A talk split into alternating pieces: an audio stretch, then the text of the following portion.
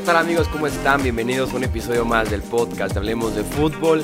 Una disculpa, antes que nada, por no haber subido este episodio como siempre se sube el lunes por la noche y tampoco haber subido el episodio de waivers el martes para ayudarlos en sus, equipos de fantasy fútbol. Pero eh, me atacó un virus bastante fuerte eh, prácticamente lunes, martes, miércoles. Eh, ni siquiera fui a trabajar. Obviamente no subimos nada de contenido ni aquí al podcast ni al canal de YouTube. Pero reviví, estoy bien, no voy a morir por este virus y es por eso que estamos oficialmente de regreso. Tal vez suene todavía un poco enfermo, pero ya estaré al 100% seguramente para el viernes, para hacer eh, previa y pronósticos, y ya ni se diga para el resto de la temporada. Esperemos y así nos lo permite eh, Dios, y claro, la salud es lo primero, así que tuve que tomarme un descanso de unos tres días para recuperarme, pero estamos oficialmente de regreso. Sé que es tarde para hablar de los resultados del domingo y del lunes, estamos en pleno día jueves, ya estamos a horas de que inicie la semana 13, pero no quería eh, quedarme con algunos pensamientos que tuve sobre la semana. Obviamente al estar enfermo me aventé todos los partidos en el Game Pass sin ningún problema, sin ningún apuro, con anotaciones, así que eh, no quería quedarme con eso, quería compartirlo y como un bonus podemos platicar de eh, cómo se va acomodando la imagen de los playoffs en ambas conferencias. Vamos a platicar rápidamente de cada uno de los partidos, seguramente ya conocen los resultados, seguramente ya eh, escucharon comentarios al respecto, leyeron análisis y demás, pero va en la opinión, se podría decir, hablemos de fútbol, de estos resultados. Los Chiefs vencieron 24 a 17 a los Chargers en el Estadio Azteca. Los que fueron, platíquenme cómo se la pasaron.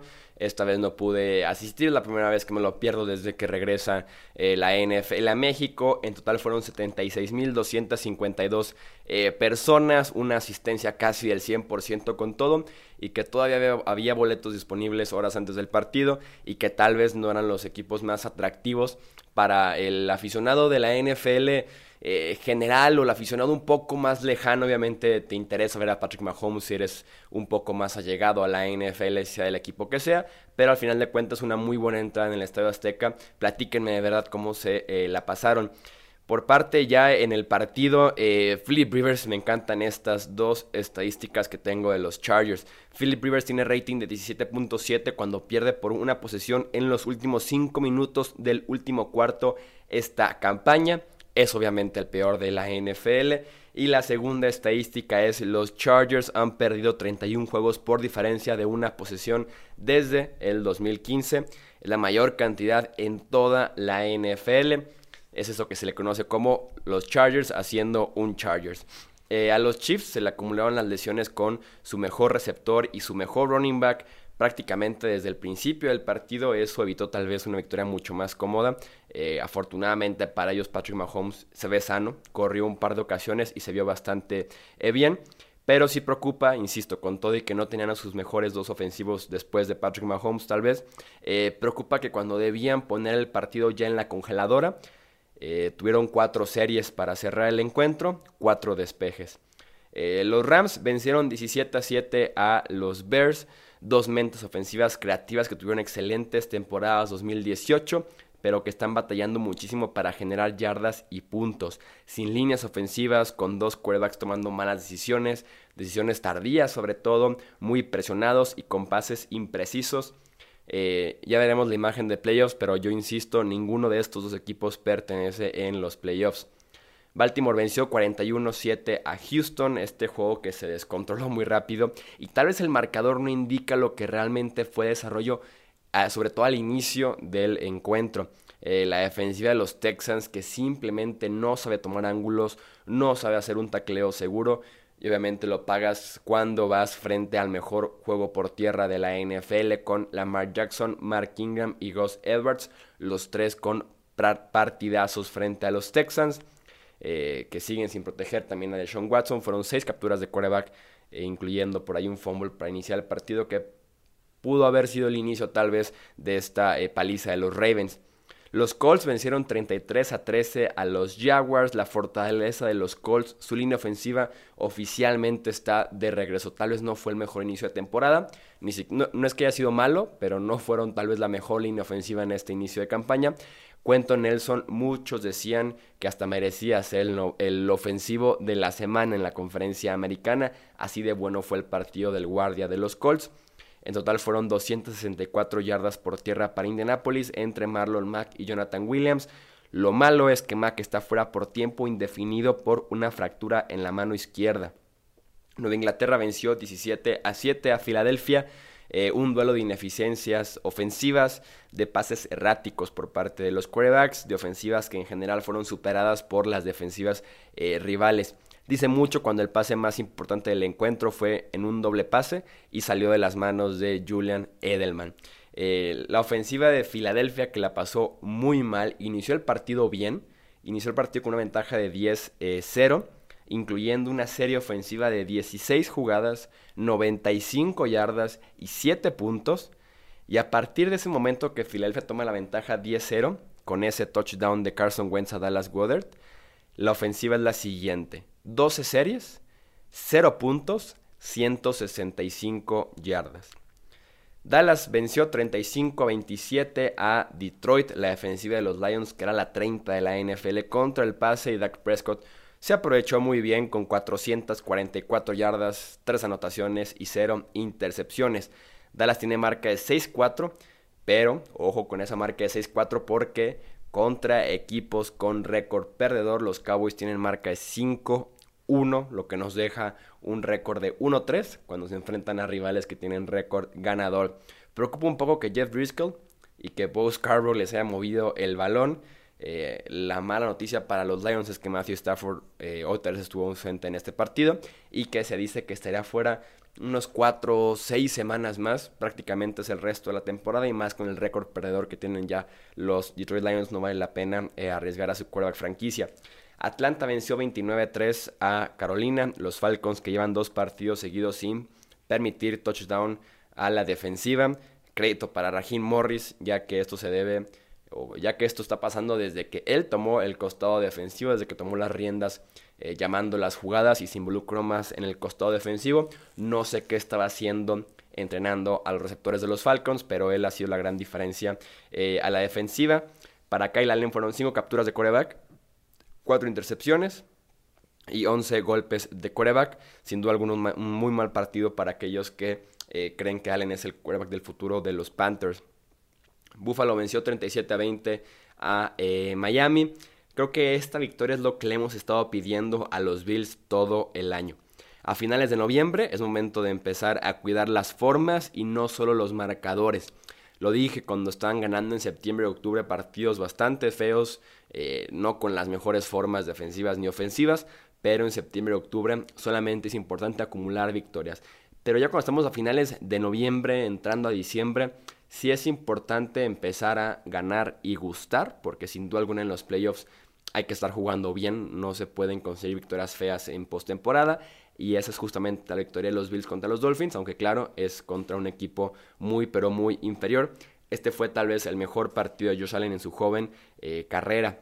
Minnesota vino atrás y venció 27 a 23 a Denver. En los últimos 5 años los equipos que perdían por 20 o más puntos al medio tiempo tenían marca de 0 y 99 y los Vikings se encargaron de convertir ese 0 en un 1 el domingo contra los Broncos vinieron atrás de un 20-0 al medio tiempo con cuatro touchdowns consecutivos en la segunda mitad y evitaron una derrota que hubiera sido de verdad penosa en casa y como le gusta a Kirk Cousins en el horario de las 12. Eh, San Francisco venció 36 a 26 a Arizona. Los 49ers que arrancaron lentos, arrancaron sorprendidos todavía, dormidos, no sé si hasta cansados de haber jugado cinco cuartos el lunes por la noche contra los Seahawks, un equipo muy físico sin duda alguna. Iniciaron perdiendo 16-0 y apenas con dos yardas en las primeras tres series ofensivas.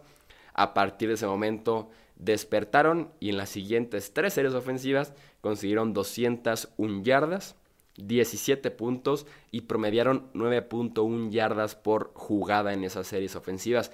El marcador se infló por un touchdown defensivo con 0 segundos en el reloj, esta típica jugada que se la van pasando entre ellos por toda la ofensiva, lo recupera San Francisco en un balón suelto, en un balón que no pudieron por ahí atrapar eh, los Cardinals y lo regresan hasta el touchdown y por eso es que se infla un poco el marcador, pero Arizona sigue perdiendo con muchísima pelea, siendo realmente un dolor de cabeza y Keller Murray me impresiona más eh, cada semana que pasa, de verdad es el futuro de esta franquicia y tiene un potencial enorme este quarterback de Arizona. Oakland vence 17 a 10 a Cincinnati. Los Raiders no tuvieron problemas moviendo el ovoide, pero sí con, con la eficiencia en territorio de Cincinnati.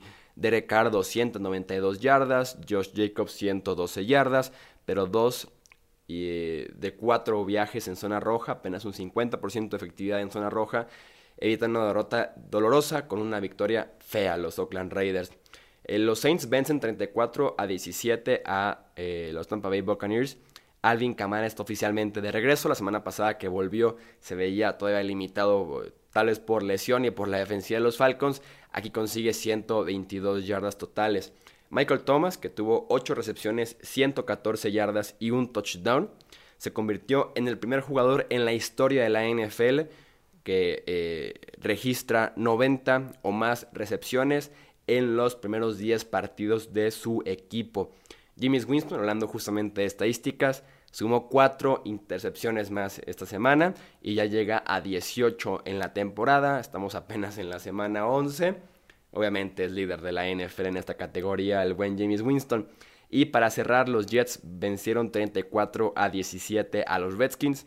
Sam Darnold que tiene su primer partido de 4 touchdowns en su carrera y termina con 293 yardas y un efectivo eh, porcentaje de pases completos de 63.3. en el caso de Haskins, eh, parece todo lo contrario, 19-35, 214 yardas. No pudieron correr el ovoide, tuvo dos touchdowns ya en tiempo basura, ya que los Redskins perdían por bastante. Y una intercepción, además de que estuvo bastante presionado por este pass rush de Nueva York, contra una muy pobre línea ofensiva de los Redskins. Cerramos el episodio hablando justamente de la imagen de los playoffs. Si los playoffs iniciaran hoy, así serían los sembrados en la conferencia americana. Nueva Inglaterra sería primero, con récord de 9 y 1. Eh, los Ravens serían segundos con marca de 8 y 2. Los Chiefs, terceros 7 y 4. Los Colts serían cuartos con marca de 6 y 4. Y los dos comodines serían Bills, 7-3. Y Texans, 6-4. En la pelea están los Raiders también con marca de 6-4 y Steelers y Titans con marca de 5 y 5. Tendríamos para iniciar los playoffs en la conferencia americana un Chiefs Texans, que ya lo tuvimos hace unas cuatro semanitas en el que el duelo que ganan los Texans y un Colts contra Bills. Si, si los playoffs iniciaran, pero en la conferencia nacional, los San Francisco 49ers serían el primer sembrado con marca de 9 y 1, los Green Bay Packers segundos con marca de 8 y 2, misma marca para los Saints que tienen, están en la tercera posición y los Cowboys serían cuartos con récord de 6 ganados y 4 perdidos, los dos comodines serían Seahawks con marca de 8 y 2 y los Vikings con récord de 8 y 3. En la pelea mucho más lejos que los equipos que están peleando en la conferencia americana están los Rams con marca de 6-4 los Eagles y los Panthers con 5 y 5. Hay por ahí un juego y medio de ventaja entre el sexto lugar y los Rams, que son el equipo más cercano, que está ahí acechando el último boleto a los playoffs en la nacional. Los duelos serían los siguientes: Saints contra Vikings y por segunda temporada consecutiva, Cowboys contra Seahawks. Sin duda alguna los playoffs en la NFC están mucho más peleados. Los seis equipos creo que tienen credenciales suficientes para decir que estarían tal vez peleando el título de la conferencia nacional, mientras que en la americana sí se ven por ahí dos, tres equipos que realmente son los contendientes y que aún así tienen sus eh, respectivas dudas cada uno. Eso es todo entonces por este episodio de repaso de la semana 11. Eh, tendremos ya nuevamente eh, contenido en el canal de YouTube, en todas las redes sociales. Gracias por la paciencia, por entender esta pequeña ausencia de eh, contenido. Y claro, tendremos también por la noche la previa de la semana 12 y también durante el fin de semana las predicciones locas para la semana de Fantasy Football. Yo soy Jesús Sánchez, esto Hablemos de Fútbol. Nos escuchamos en el próximo episodio. Hasta luego.